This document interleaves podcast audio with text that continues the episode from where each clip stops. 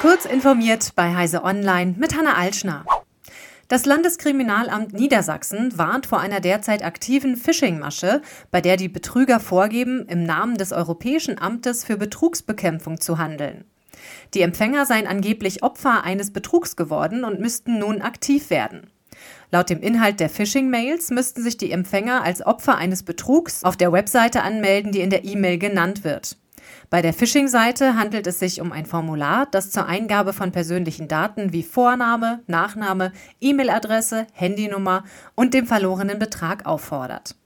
Das LKA geht davon aus, dass diejenigen, die dort ihre Daten eingegeben haben, in kurzer Zeit von den Betrügern mittels E-Mail oder Telefon kontaktiert und etwa auf weitere unseriöse Webseiten geleitet werden.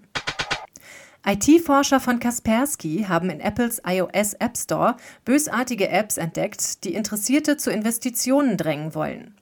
Die Virenanalysten haben drei Apps ausgemacht, die Menschen um ihre Ersparnisse bringen wollen. Zwei davon sollen der Beschreibung nach den aktuellen Wert von Kryptobesitztümern verfolgen, die dritte hingegen ein Investitionsspiel sein, das sie in die Welt der finanziellen Entscheidungen eintauchen lässt und ihnen das Gefühl gibt, ein echter Büroangestellter zu sein.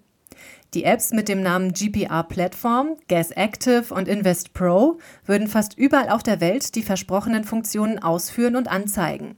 Vermuten die Apps die Inhaber jedoch in Russland, wendet sich das Blatt. Die Apps laden Phishing-Inhalte herunter.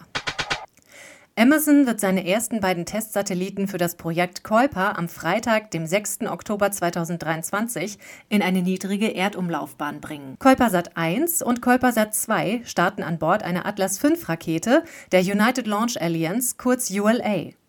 Es ist der erste Praxistest für Amazons Satelliteninternet, das über 3000 Satelliten umfassen und gegen Ende des nächsten Jahres seinen Betrieb aufnehmen soll.